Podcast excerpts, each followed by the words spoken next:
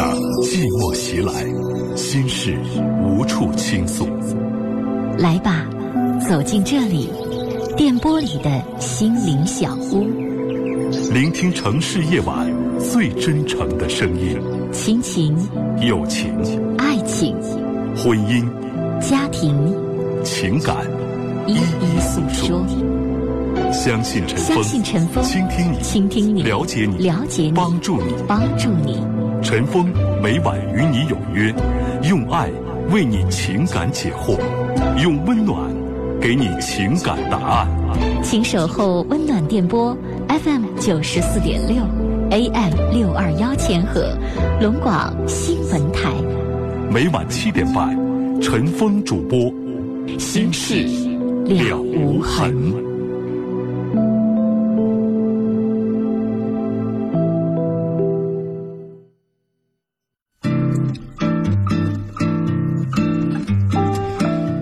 上好，欢迎您收听，今天是十月十号最新一期《新事了无痕》节目的直播，我是主持人陈峰。今晚的导播呢是王毅。龙广新闻台哈尔滨地区的收听频率呢是 FM 九十四点六，调频九十四点六兆赫。每天晚上的七点半到八点半的节目直播时间，欢迎您在这个时候啊打开收音机来，通过电话、短信、微信或者是 QQ 群评论的方式来参与到我们节目的这个互动当中来。直播现场提供了五部热线电话啊，大家有婚姻、家庭、情感、生活、心理、工作、亲情、友情、爱情各个方面，有什么话想说啊？遇到了什么样烦心事儿，需要大家帮你这个出出主意啊？说说我们的这个帮你解决一下哈。呃，我们的听众朋友也会通过各种各样的方式，在节目当中帮助你去解决你的难题。电话，请您拨打零四五幺八二八九八八五五零四五幺八二八九八八六六零四五幺八二八九八八七七。如果您有隐私需要保留，还可以拨打两部变声热线，号码是零四五幺八二八九八幺零五，或者是零四五幺八二八九八幺零六。五部电话都是普通说话，像您给家里边打宅电一样，没有任何附加费用，您可以放心拨打。短信的发送方式呢是数字零九加上你要发送的短信留言，发送号码发到幺零六二六七八九。数字零九加上你要发送的汉字啊，短信发送号码发到幺零六二六七八九，微信呢在查找朋友一栏当中直接搜幺二五七九五幺六零二，这是新时了无痕节目官方的微信号码幺二五七九五幺六零二，加为好友之后啊，像您跟其他的这个微信好友聊天一样，直接发文字消息，在我们节目直播的这个时间，陈峰就可以看到了。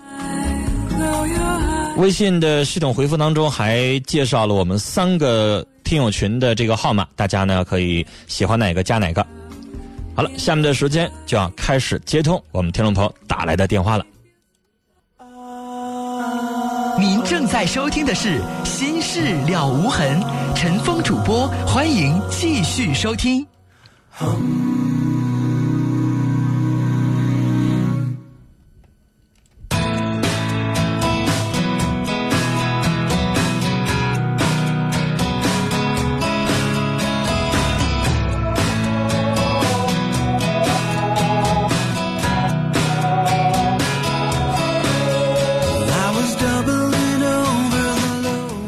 今天节目的时间，我们都在开始接电话之前，先来看一看我们听众朋友的微信啊的提问。今天我们要看的这位微信的朋友，他叫不曾见过。他说：“我上大学的时候就开始听节目啊，节目已经成了生活当中的一部分。现在有一个困惑啊，希望您帮我分析一下。我喜欢一个女孩，我和她表白过，她说我们认识的时间实在是太短，然后就拒绝了我。”然后呢，我又和他相处了一个月，在这一个月的期间啊，我给他送过礼物，送过感冒药啊，他就很感动。本来呢，他要请我吃饭，我兴奋了一整天。可是他说呀，他们科里边有事儿，就不了了之了。后来呢，就不愿意理我了。我发信息问说为什么不愿意理我了？他说就是不喜欢了，没理由。陈峰哥，你觉得我们还有在一起的可能吗？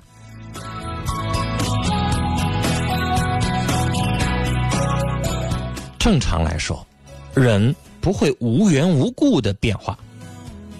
他不会说早上喜欢你，下午就不喜欢你了。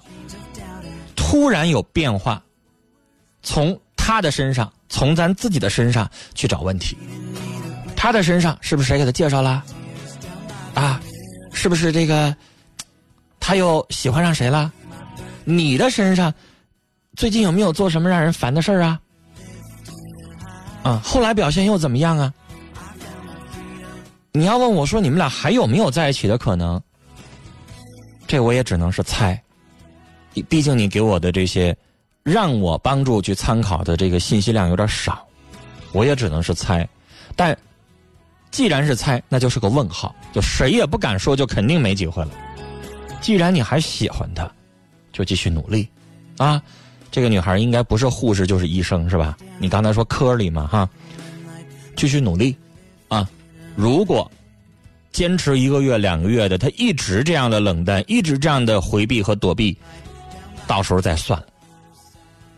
现在先努力试试，好不好？接下来有这么一件事儿啊，这是一位听友发过来的，他这个信特别特别的长，是给陈峰发的电子邮件，我把它简单的整理一下，这样比较简单一点啊。他是这么说，他是这么样一个啊，他叫小丽。这个小丽呀，最受不了别人不及时回她的短信。他就这一句话写了大概得有好几百字，就讲他怎么怎么怎么怎么怎么不喜欢啊。但一句话就是，他不喜欢，或者是他最受不了，就是别人不及时回他的短信。呃，小丽呢，她也不指望她男朋友主动给她发短信了，因为她以前有大段的篇幅在介绍说，她就希望她男朋友主动给她发短信，给她打电话，怎么怎么地，这块都越过去了啊，她不指望男朋友主动给她发短信了。但是呢，小丽心里边有一个底线，就是要求她男朋友能够及时的回复她发的短信，就是小丽主动给男朋友发了，那你能不能给我及时的回啊？这就是她的最最低的底线了。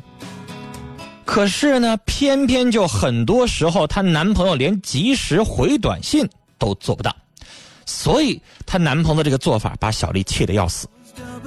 于是呢，小丽因为男朋友不及时回短信这事儿，跟男朋友大吵了几次。男朋友啊就说：“我就想不通，没事干什么老发短信呢？”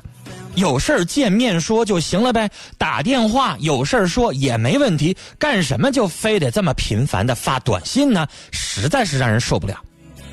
而且这个小丽自己也介绍了啊，她一天呢，她就习惯，她就爱发短信，她平均每天都发上百条短信给各个朋友。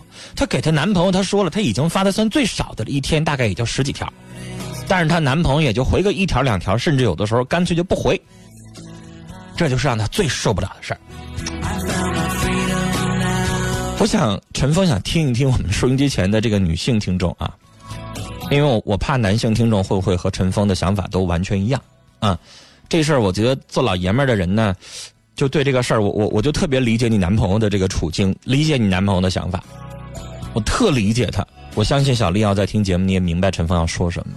我特别想听一听正在听节目的女性听众，无论你是年轻的女孩，还是你已经有了一定的人生阅历的女性朋友，这事儿您怎么看？啊，您觉得短信不及时回是个什么表现？您怎么看？男人这么做，您认为小丽这事儿应该大事化小，小事化了，还是应该继续掰扯下去？欢迎您。用微信、用短信的方式说说你的想法。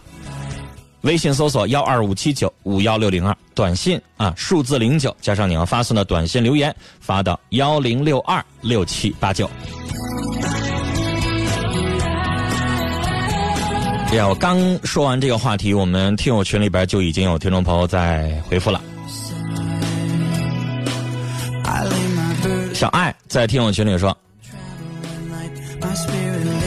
哟，这小爱评论的应该是陈峰刚才念的那条微信哈。他说：“小伙儿，这不是爱，他不爱你，放手吧。”三十六度人生说：“一世情长，两点哀伤，三生渊源，似水流长，五味人生，六番惆怅，七里兰亭，八万之光，九经蹉跎，十难徜徉。”他说：“男士，我同情你，啊，接下来交给时间吧。”哎，这两位听友在群里边讨论的都是刚才陈峰念的那条，就是那个，我刚才已经回答过了啊。我希望那个男士能够继续给自己一点点时间，再去试试。好，接下来刚才我问的这个问题啊，女性朋友给大家一点点时间啊，给大家时间发发文字，再发过来，可能需要几分钟的时间。这样的时间，我们先来接一位听众朋友打来的电话，这是来自于辽宁的一位三十四岁的先生，你好。喂，喂喂，你好，你好，你好，您说。那个，我跟我对象嘛，现在没结婚处一年了，我俩这个性格差异比较大。嗯。一直都互相迁就着，他吧花钱就是挺大的，我是花钱挺仔细的。嗯。经常因为这个经济上出现矛盾。你们俩同居了吗？同居了。哦哟，那我就理解了。如果就是意思说，他现在花的很多的钱是来自于你的，是吧？嗯，从认识到现在都是。都是花的你的钱，是吧？对。你平时就是比较仔细的，就挣钱不太容易。嗯，这是我从小就养成的这种习惯。嗯，咱希望钱用在刀刃上，是吧？对。啊，不该花的就不希望那么大手大脚。嗯，也许是年龄的差距吧，他比我小六岁。小六岁，他有没有工作？嗯，我们认识之后，我我贷款买了个货车。嗯。完了，他一直跟我跑车。完了，那个我一他他有一个女儿，我有一个女儿，我一个月给他女儿一千块钱。完了，另外吧。啊，他有一女儿，你也有一个女儿。对，我们都是离婚的。完了，那个你一个月给他多少钱？支出，我给他家孩子一千块钱，他孩子他妈带呢。完了。我就能给他妈一千块钱，你带孩子。孩子几岁啊？他家孩子？他孩子八岁，我孩子九岁。我孩子我姐带，我也给我姐一千块钱。啊。完了，这个其实我我条件并不好，因为这车都是贷款买的。完了搞对象啊得给我要十万，已经过五万了，还欠五万呢。嗯，一个月现在能挣多少呀？光靠你一个人挣啊？这是。是啊，完了那个他的所有的。这两千可就没了。然后你们两口子接下来你还想还钱，那房子买没买呢？房子他倒是说没要，我们是农村的嘛，就是要求那农房，但是人就是他没要，但是你是不是脑子里边也得寻思，咱可能结婚要买个新房子？我是车贷款先还了，还完之后再琢磨房子的事儿，是吧？对，往那方面发展的，但是眼下情况可能就那想想。但先生，你要思考，你们俩这负担有点重啊。那孩子现在你是一家老人，给一千块钱让他们照顾，你能永远这么做吗？我想以后不可能，你以后早晚得把他们接回来吧。就是要说现在要是到一起了，就是就算结婚了，要说他这家带俩孩子，我也得给他两千，不没有两千也不够花。孩子大了以后，倒不至于说都他他带俩孩子，该上幼儿园、该上幼儿班可以去，白天有人照顾，晚上就一接。是完了，以前吧，他跟我出车的时候，也能多挣点，也就是我掏的钱也值。就是说，完现在他回家，他说他孩子学习不好，回家辅导孩子去了，完了就不跟我出车了。嗯。完他不跟我出车了，完了我再给他掏钱，我就觉得有点不得劲，不掏钱吧，我觉得好像是，嗯。那你要娶人家，你要跟人在一起生活，而且他又没有工作，又没有收入，他不靠你靠谁呀？是完了，我现在。而且先生，你自己想，从这个女性的思想角度，从她的角度去思考问题。人家女的拉扯个孩子，人为啥要找一个男人啊？找一个男人不就是帮衬帮衬她吗？嗯。不就跟他一起照顾孩子吗？人家没工作，人家女人没本事，找个男人不就是有本事靠着吗？那你要再不给人家花钱，不给人家零花钱，不给人生活费，人谁跟你啊？我感觉，所以我刚才说你们的负担稍微有点重。我感觉他就是也不行我，因为分车出车出分开了这么长时间，不经常打电话，像别不不像别人想那想的，经常打电话之后一一打电话唠半个小时。我俩打电话吧，没有太多话。嗯。在一起出车的时候还有话，你说，感觉一分开了，感觉跟生了似的。嗯。你们完了，总共在一起多长时间了？一年零俩月。一年零两个月，都是在一块住的吗？嗯，在一起住的时候，我基本都是在车上来来去跑。好，你对他的感情呢？我对他感情啊，实了头的，就是没认识，没搞着，我就给他买了个项链，完了认识第一个月我就给他买个笔记本电脑。我要听的不是这些，你非常的爱他吗？我非常爱，要说男人对女人爱才能有那个金钱的付好出嘛。要十万有爱是第一步，先生，那你们两个人是再婚家庭，两个人都有孩子，有爱是第一步，第二步你有没有考验他对孩子呢？他怎么做母亲？他适不适合给你的孩子做继母？然后你又跟他的孩子如何相处？这是第二步，有没有做到这儿呢？这个第二步吧，现在还没做到那，因为我们媒体这一年吧，光跑车了，就是这孩子光忙活挣钱了对，啊，就这一步没去考虑呢，没考验到这一步，就没到那一。步呢。现在你都已经觉得有问题了。你现在的谈话的感受就是，你觉得他没有那么爱你，我觉得他爱我，全是在于金钱。哎就，是如果其实说实话，先生，这个时候再婚男人对他来说，第一个功用可能对他来说比较实际一点，先不是爱，可能人家就要考虑的就是你对我有没有帮助，有没有加分，能不能让我们娘俩的生活更好。人这么想没啥不对的，她毕竟不是说她自己有事业有收入的女人。那人家这么想很正常。至于说他爱不爱你，你感受不到，那我作为一个外人，我更不知道了。是身边的人都说他爱的是钱，不是我人。先不说那么难听，直接说人家爱是钱，说人品质有问题，不好听。但是先生，假如说你有个妹妹，有个姐姐，啊，一个人过日子，自己带个孩子，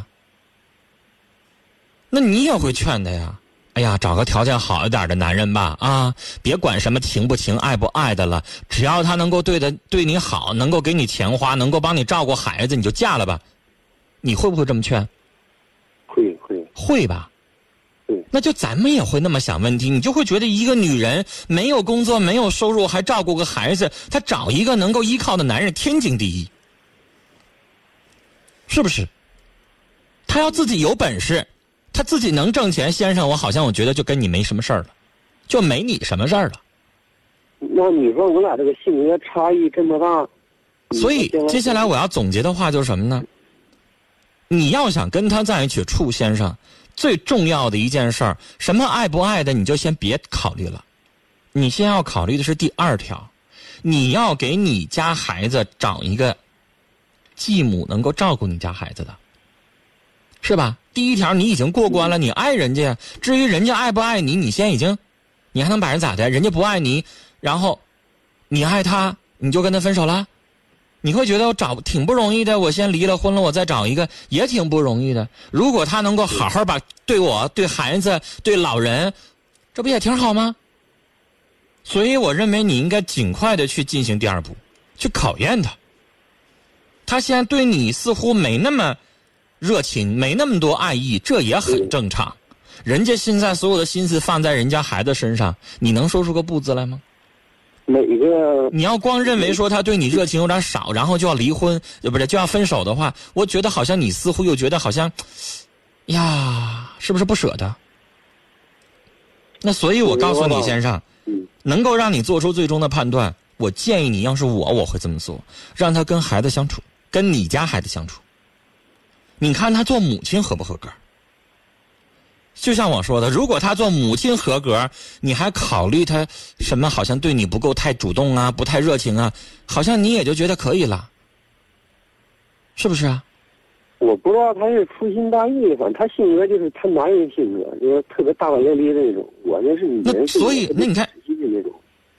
这是你自己说的啊，你自己说你是女人性格，就是你想事儿心比较细，他反倒是有点大大咧咧，心比较粗的是吧？对对，那你这样你也没法判断他爱不爱你啊，是我俩在一起，他不对不对？没有他表面证据不足啊，咱怎么说人家就不爱你呢？也不能这么说，不能这么说。你不爱你，跟你一年半，嗯一年零两个月嗯跟你同居了，先生，我说的那个意思就希望你能懂。他要跟孩子在一起，你发现他对孩子也大大咧咧的，啊，也不太负责任，孩子照顾的不太好，那你就干脆就别处了，啥都不用说了。你再爱也不能跟他处了。对不对你通过我这样的事情，你能够做一个嗯判断。你现在不在判断犹豫吗？处还是不处，对不对？该不该分手？你不下不了这个决心吗？那我说的这个能让你下决心，对不对？但假如说他要是对孩子特别好，特别的，哎，称职，作为一个母亲，你要想，先生，你这个时候，你这个年纪，不光是为了你自己爱不爱的问题啊，对吧？你找一个你特别特别爱的一个女人，她给你儿子气受，你要她吗？第二步现在进行不了，怎么也得结婚以后才能进行第二步啊。谁告诉你的？你就不能接你家姑娘没事跟她在一起玩一玩、见见面？你就不能少出一趟车，倒出两三天的时间，把你家女儿接过去，上他们那儿去，俩孩子在一块儿玩几个小时，一起领着去游乐园去溜达溜达，有啥不行的？这不就考验出来了吗？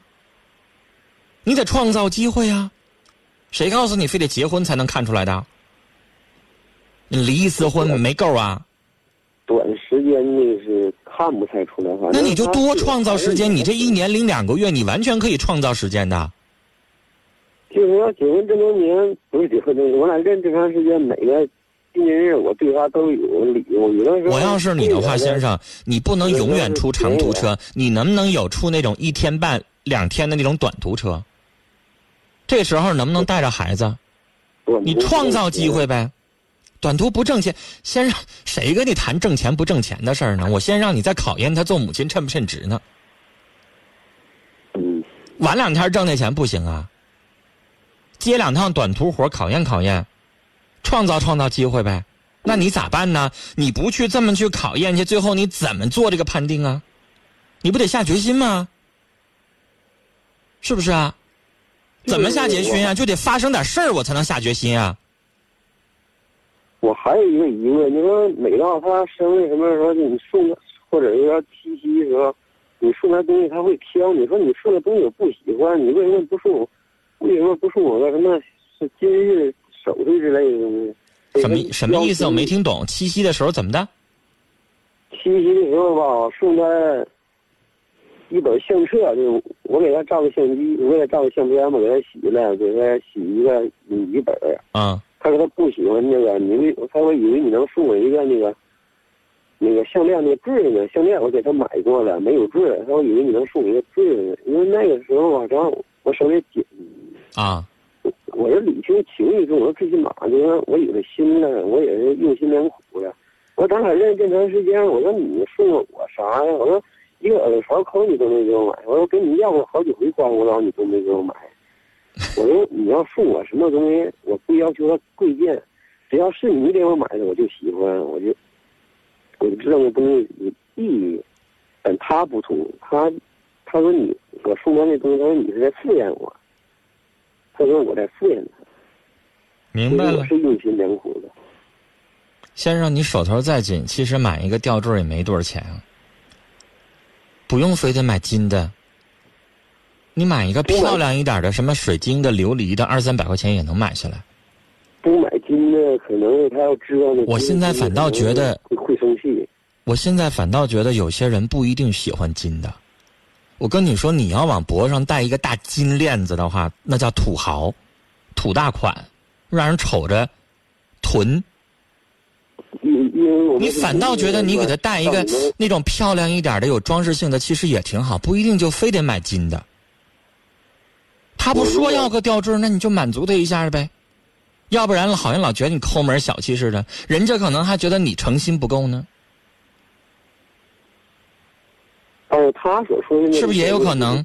至于说他没给你买东西这事儿，我作为老爷们儿是不是应该大气一点、大度一点？他也不挣钱，你想让他给你买啥？你还说你手头紧，你也没给他买太多东西。虽然说买过一个链子，但也不是说特别贵的东西。那你说你要是一个老爷们儿跟人家挑来挑去这些事儿，你说那还让我咋评论呢？咱大度一点、大气一点行不行？啊？如果要是挑这些小来小去的细节的东西，我觉得太多太多了。女人稍微有一点爱慕虚荣，希望男朋友送点自己东西，我觉得也没啥大不了的。她只只要不是狮子大开口，像昨天那位相处没多长时间，张嘴就多少钱多少钱的太多了。小来小去的过个情人节，给买个小礼物，你就送人一个照片和相册是有点拿不出手。虽然说您紧，但我觉得也不至于说二百三百拿不出来吧。啊，这条细抠起来的话太细了，这么点小事儿也不至于闹到分手，或者是直接品一个人的品质那么上纲上线。您说呢？如果您要问我的意见，我刚才已经跟您说了，我会。通过孩子，通过他是不是称职做母亲，通过这些去考验，而不是说他送我个小东西，我就觉得他称职了。希望您撂下电话思考一下我说的话。跟您聊到这儿了，再见。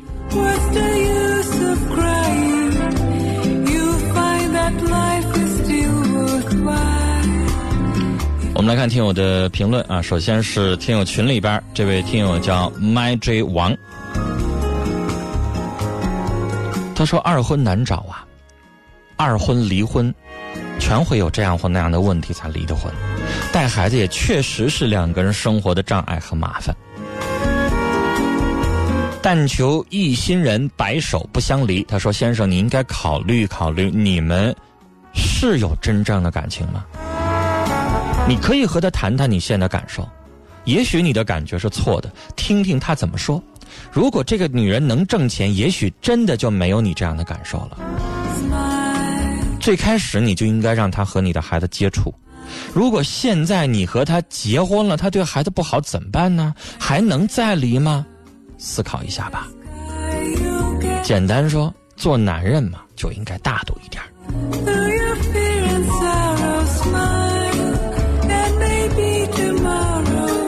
小爱说：“先生。”慢慢相处看看吧，别太心急。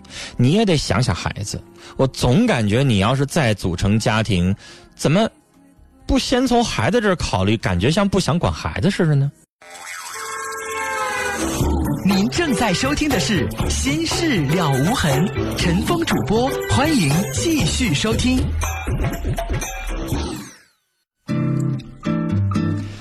北京时间八点整，欢迎您继续上来收听 FM 九十四点六龙广新闻台，每晚七点半到八点半《新事了无痕》节目的直播，我是主持人陈凤，今晚的导播呢是王毅，我们的电话是零四五幺八二八九八八五五零四五幺八二八九八八六六零四五幺八二八九八八七七。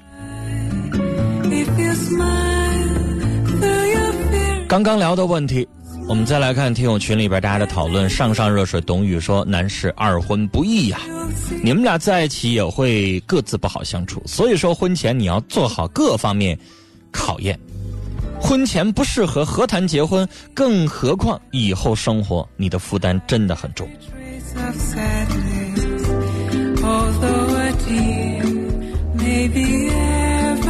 单身的美说：“或许这位先生和他的女朋友。”最终谁也不爱谁，只是相互利用罢了。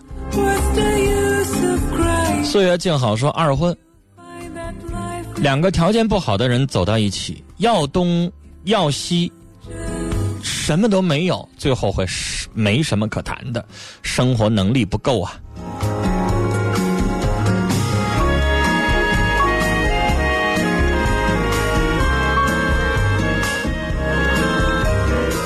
冰冰说：“先生，时间不仅让你看透别人，也会让你看清自己，也思考验证一下你们的关系是否可以走到婚姻殿堂的那一刻，是否可以给你们家的孩子一个真正安稳的家。”听友于海迪说：“先生，如果爱你的钱，你有多少钱啊？你不是也没钱吗？我看你的问题也有很多，一年多。”就那么点钱，不太可能吧？说来说去，你们俩还是钱的问题。品味人生说：“先生，我觉得你性格想的太细腻了啊！你不能让女友和你一样啊！爱她就应该爱她的优点和缺点。”好了，这件事情我们先讨论到这儿啊。刚刚陈峰在接这个电话前，我问了一个问题，就是呃，一位。一看就是年轻的听众朋友问的，小丽啊，就受不了男朋友不及时回她的短信这事儿。陈峰说了，想听一听我们女性听友对于这事儿的想法。我们来看听友的留言，微信上小白说也是哈，可能刚开始的时候短信都回，时间长了啊烦了，我想还是应该把和女朋友发的短呃发短信的事情变成一个习惯的好。燕子说回短信的速度能证明爱你的程度，但有的人是真的没有经常看手机回短信打字的习惯，不要因为这么点小事就不爱了吧。月阳说：“他不喜欢就不应该勉强他发短信，坚持只会让他反感，何必这么做呢？”碧水蓝天说：“我四十三岁，我觉得小丽有点矫情啊。有的男人就是不喜欢没事老发短信，她男朋友就是不喜欢发的那种人。”冰冰说：“女孩啊，就特别容易为这种事儿生气啊，因为觉得回复晚就是忽略了。其实何必如此敏感呢？”多有些自己的业余生活，别把男朋友绑定成自己生活的全部，这样会对男人是限制，对自己也是极大的局限。哑铃说：“不要计较啊，但是电话必须接。”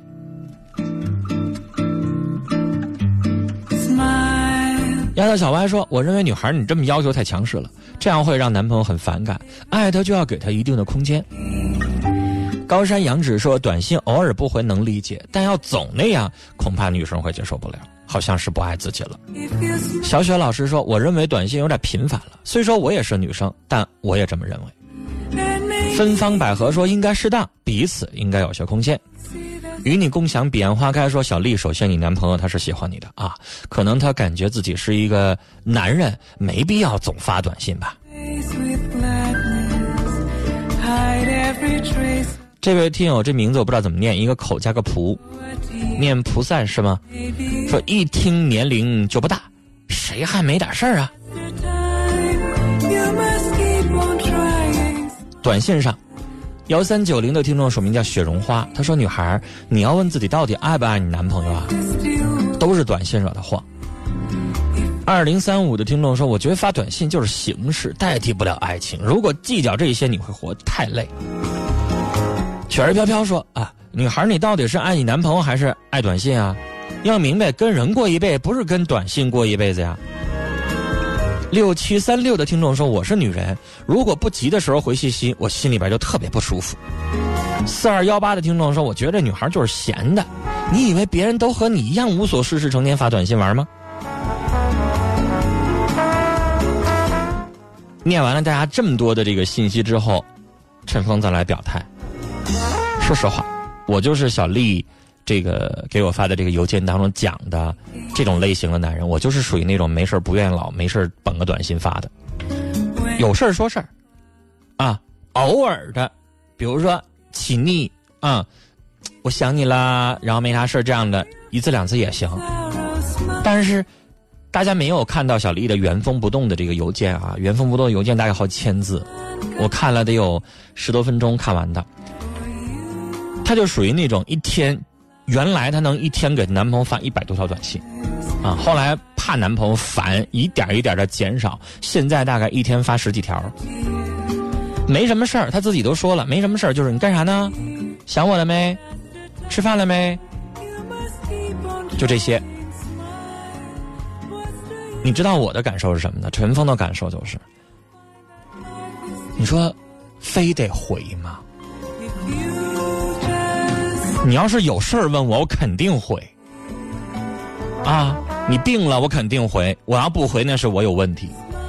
啊，家里边有什么事儿了，咱们俩一会儿要约会了，要干嘛去了，不回是我有问题。但如果就问你干嘛呢？想我了没？啊，什么？我我我想你啦。就是，你刚在一起认识一月、俩月、仨月行。你要已经处了两年三年，如果还要天天这样的，我想说，我不知道是不是所有的男人都这样。就在陈峰这儿，我就觉得我就不想回了。我觉得干啥呀？有时有色的，下了班两个人腻在一块儿，这白天还成天还要这样的，我会觉得有点太累了，是不是？也得有点度，适可而止啊。是不是？好了，接下来我们继续来接通听众朋友的电话。呃，我们要接通的是五十六岁的女士，你好。嗯，陈峰老师你好，我别客气，我别客气，您说。呃我有几个月给你打过电话，就说那个推小车的孩子的事儿，嗯，什么推小车，什么孩子事儿？就是那个我那个什么四岁孩子，我是单身家庭离异的，我一我从小把他抚养大的那孩子，完了我老饺子吧哈，那时间长不回来吧哈，我老觉着惦记着，你不跟我说了吗？说你就放弃吧，这孩子也不不是那样的。我想起来了，您打过好多次电话了。嗯，我打不我打过两回，四四岁的孩子我离异单单身家庭，就是您把孩子一个人照顾大，然后现在孩子嗯压根儿不太想理你。嗯呐是，完了你说年底了吧，这不有半年没回多半年没回来了，我也跟你讲话，我也就放弃了。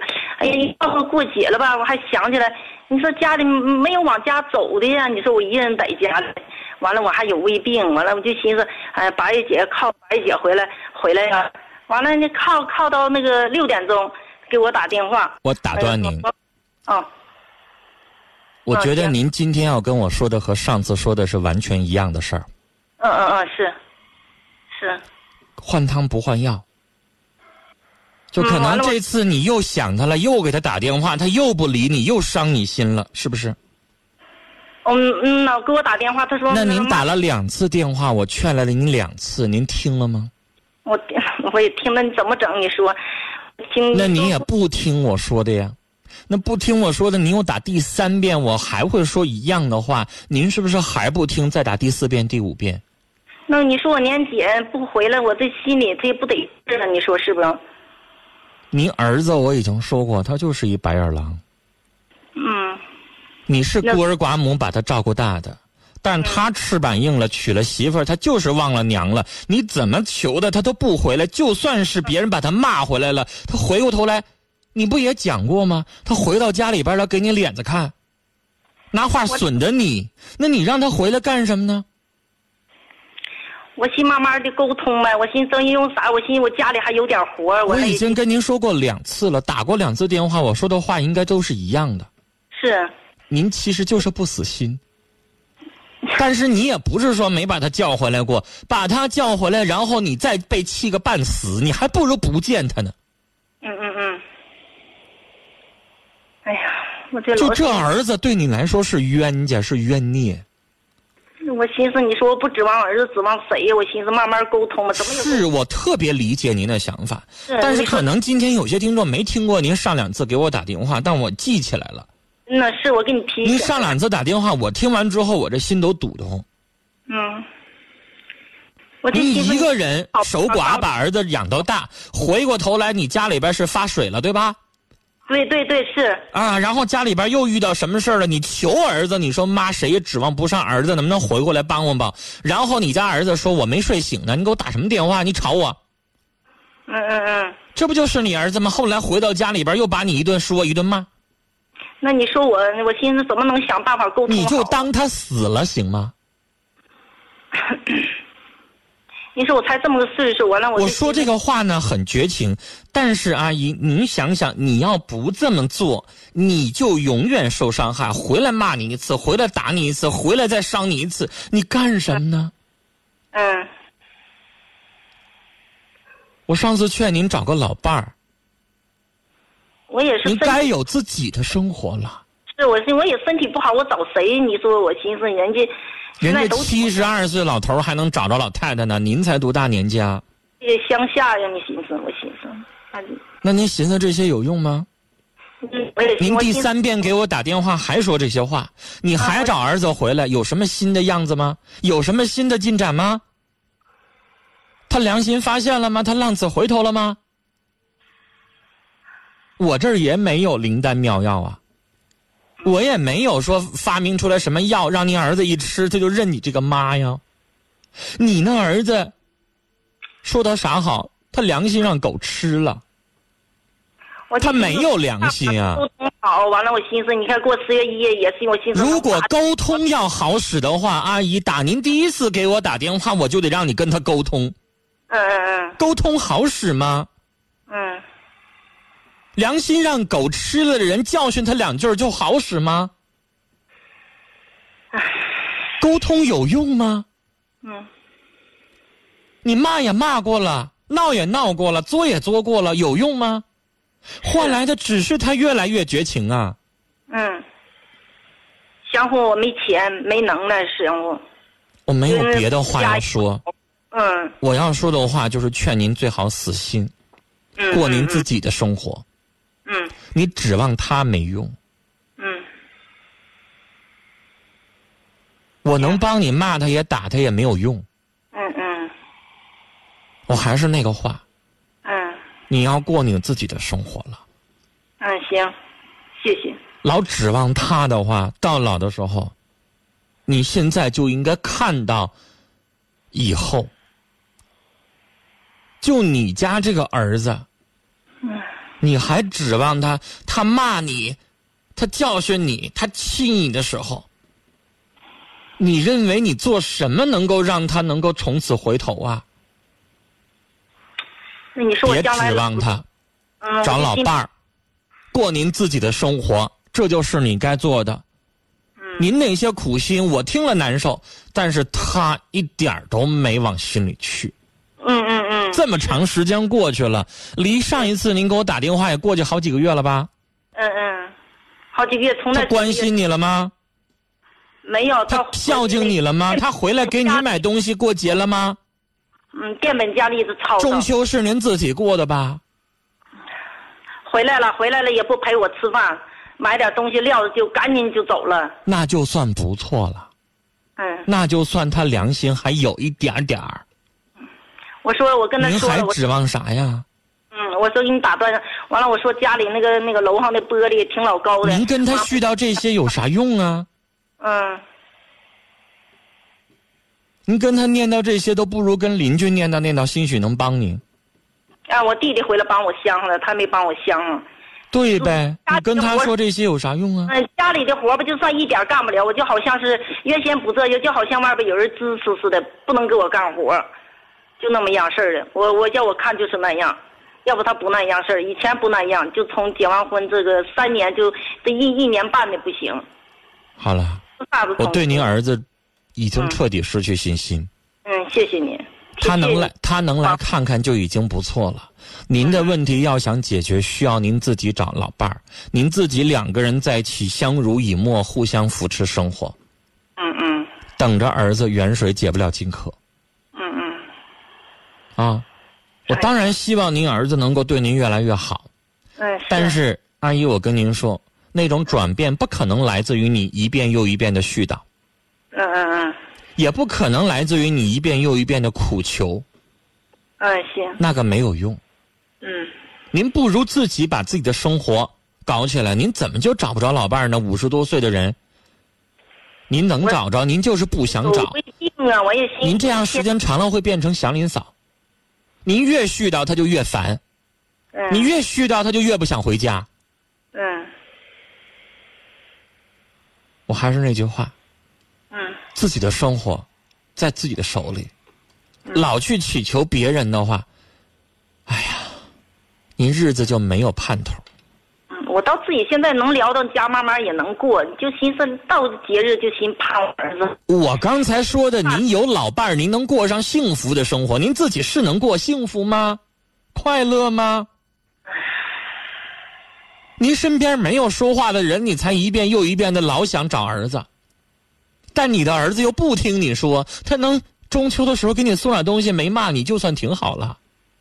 我刚才说了，就算他有点良心，买回来就先吃顿饭，这这顿饭也不上，你看。你看着他的脸色跟他吃一顿饭，您得劲儿啊。还自己家儿子还不如眼不见心为净呢。您自己家儿子，你知道他过得好，他不回来气你，他过得好，您就放心了呗，是不是？是是高兴愿意瞅你回来瞅一眼，要求人家回来瞅一眼，长吁短叹再给你脸色看，我真的觉得不如不看，过您自己的生活，由他去吧，啊，亲情孝道不是求回来的呀。Smile, though your heart is aching. Smile, even though it's breaking. 我们再来接三十四岁的女士的电话，你好。喂，陈老师你好你好，您说。啊，就是我我、我想问一下，就是我现在我这个事儿吧，也不知道应该怎么处理。嗯就是我哥哥在八年前死了，然后呢，就是我嫂子吧，把孩子接到南京去了，一直都是在他带。完了，然后吧，就是最近这段时间吧，在七月，这孩子今年十五岁，上初二，就是在七月份放暑假的时候，他就有点叛逆心理，就是离家出走了。嗯但是吧，也偶尔会跟他妈联系。然后我嫂子就是给我打电话，就说的啊，我通知你一声，就是那个呃，这个孩子我放弃管理了。然后我说那这么小你也不能放弃管理啊啊，那我有啥办法呀？啊，他离家出走啊，那个在家想回就回，想走就走，回来住个一两天就走了，就把这家当旅店了。完我说的那咋整啊？我说的不行，你就二十四小时看着呗哈。我说的你就哄哄他，你说的那个他要出去，你就说妈跟你妈跟你一起出去玩咋咋地的。他说的啊，我二十四小时看着他，我不睡觉啊。他就这么说。这妈就是没有责任心呗。这妈是不是要改嫁了？现在他现在没改嫁，他现在就在外面跟个老头在一起过。完了，他把这个孩子吧跟改嫁也没啥区别了。嗯呐，完后来我你说我这当姑姑，我听着就挺不舒服的哈。完了十五岁的孩子有跟你联系吗？呃，就是呃偶尔不他不跟我联系，偶尔我给他打电话。嗯，他完了人家在打电话干嘛呢？他就是住在一个男生家里头，就是认认的一个干哥哥。这干哥哥今年十八岁，他就住在人家里。那不完了吗？对呀、十五岁的小姑娘就跟人同居了，呃完了，我就问我大侄女了，你说的吧？就是我，我就问我大侄女，我说的大侄女，我说你现在才十五岁，我说你住人家方便吗？她说的方便。完了，我说的那我也不敢直接太说一些过分的方便。啥呀？咱脑子都清楚，人家还能给他们倒出来俩人一人一屋啊？啊那，肯定就同居了。那这十五岁的孩子，这不就完了吗？完后来我就跟我嫂子说，我说的那你，我说的，我就我就有一天吧，我就给我大侄女打电话，我说的你今晚回家吧，怎么怎么地的，我说的你妈妈挺想你的，老姑所有家人都挺惦记你。妈，这孩子回家了，回家了呢，完我就赶紧给我嫂子打电话，我说快点的，我说的那个我大侄女今晚回家了，我说你今晚别在外面住了，赶紧回来哈，我说你哄哄孩子。完结果呢，等到晚上我给我嫂子打电话，人没回家，人还在外头呢。那就是这个妈干脆就不想管这孩子。然后更让我您这事儿来，嗯，您现在是姑姑，对，亲哥哥去世了，对，我也听得出来您是善良人。这妈呢，她就不想管了。那您做姑姑的，我是觉得，要是我能做点啥，我得做点啥。这孩子不行，拽到我身边来，他得接着上学呀。他学不进去，不愿上高中，他得学个技能吧。我说了，不能让这十五岁小姑娘就住人男生家里边了。那样以后大着肚子来的话，你管不管？那我现在这孩子也完，后来我就跟我嫂子说了，我说的他要是不念书吧，这不是九月份开学了吗？他也不上学校去了。完我说的不行，你跟学校就是整就是扯点什么理由，我说你把孩子节目时间快结束了，我要说几句我想说的话。啊好，你别再开口闭口提你嫂子了，没用。你指望她？好不容易姑娘要回家了，咱们要做父母的不屁颠屁颠赶快回家里边去跟孩子见一面，好好说道说道。对呀、人家根本就没回去，你还指望你那嫂子有啥用啊？然后对不对？你那侄女为啥不？愿意回家呀？回家之后，一他妈不把她当亲生女儿看；二一个回到那个家里边，他妈老往别的老头那跑，他觉得那家有温暖吗？他能愿意回去吗？所以你还指望你那嫂子有啥用啊？你要想为这个侄女，你心疼她，你就为她做点啥得了。还好，她现在用不着让你拿很多钱，说她要上学要干嘛。你现在她这个情况，他也上不进去学了，对是心啊早就跑了，跟那男孩也肯定性关系也发生了。人哪个小子跟同居了还能不碰啊？我就觉得你能够，就趁这孩子现在还听话，因为你说一说，他还能知道听。他现在您要是我的话，来，您听我说话，要不然我说不完了。好好好好，我建议你把他拢回来，别让他上那小家住，咱家但凡能整出个屋来让他住，或者说是找个什么地方呢？就在你眼皮底下哪个有个什么美容美发店，让他去跟着学徒啊，每个月能挣几百块钱，然后人家一般情况下管吃管住，也行，明白吗？你天天都能够瞅一眼去，就在你们家楼下有有这么个小店儿就行，或者是你认识，你帮他联系，要不然女孩子我也不知道学什么好，我只是仅供参考，提这么一个方式，这样你天天能够管得住。哦，明白？吧？要不然你让他往家一次又一次往嫂子去没有用，你发现了这孩子回去一点用没有，好不容易给劝回去了，完又走了。放到你眼皮底下，你做姑姑你还能瞅一瞅看一看，是不是啊？然后这孩子在那美容美发店打个工，人管吃管住，你可能每个月你也用不着给太多，你给他几百块钱零花钱，他也能过得还可以。未来再嗯大几年，十八九岁，他就可以自己挣钱养活自己了。对，是不是？要不然你咋办呢？咱是不是也得对得起咱这个姑姑，对得起哥哥在天之灵啊？对呀，是啊，你说他要是小五岁，你要从此你就管他，好像你又觉得是不是力不从心或怎么样？现在还好十五了，对对等个三四年他也就十八九，他就也就自己能挣钱了。现在呢，跟他谈谈，看他对什么感兴趣。现在有很多女生可以学的，美容美发了、美甲了，什么的，因为他没有文化，你让他学别的也不行。对呀，是不是？就这些东西，你跟他商量商量，看哪个行。然后呢，一般情况下，美容美发这些美美甲店什么的都管吃管住，一般招那小姑娘学徒，是不是啊？但每个月工资开的少点儿啊那都行，我是不是？这不也行吗？嗯这也算他有个对营生，也比他成天跟那十八岁小子。你说哪天我跟你说，你拦拦不住，我就怕十五岁哪天你说给你怀上，你咋整啊？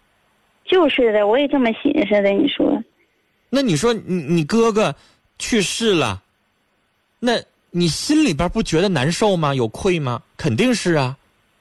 这姑这这侄女，咱不求她有什么大上进，别让她闯出什么娄子来呀，就是的，你说，是不是啊？对，啊，我刚才说的这些话呢，您寻思寻思，看能不能这样试一试啊？也比让这孩子就在那十八岁那小那开始混比那强。他那妈呢，你先别指望他了，他妈一点正事儿，一点当妈的心都没有。你说他，你跟他闹僵了也没啥意思，还不如你能为这侄女做点啥，能做点啥就做点啥。您说呢？好了，时间的关系，我们今天的《新事了无痕》节目到这里边也结束了。非常感谢我们的听众朋友在微信听友群和短信上的留言。时间的关系就不能一一的念了。今晚的节目到这里结束了，感谢您的收听，再见。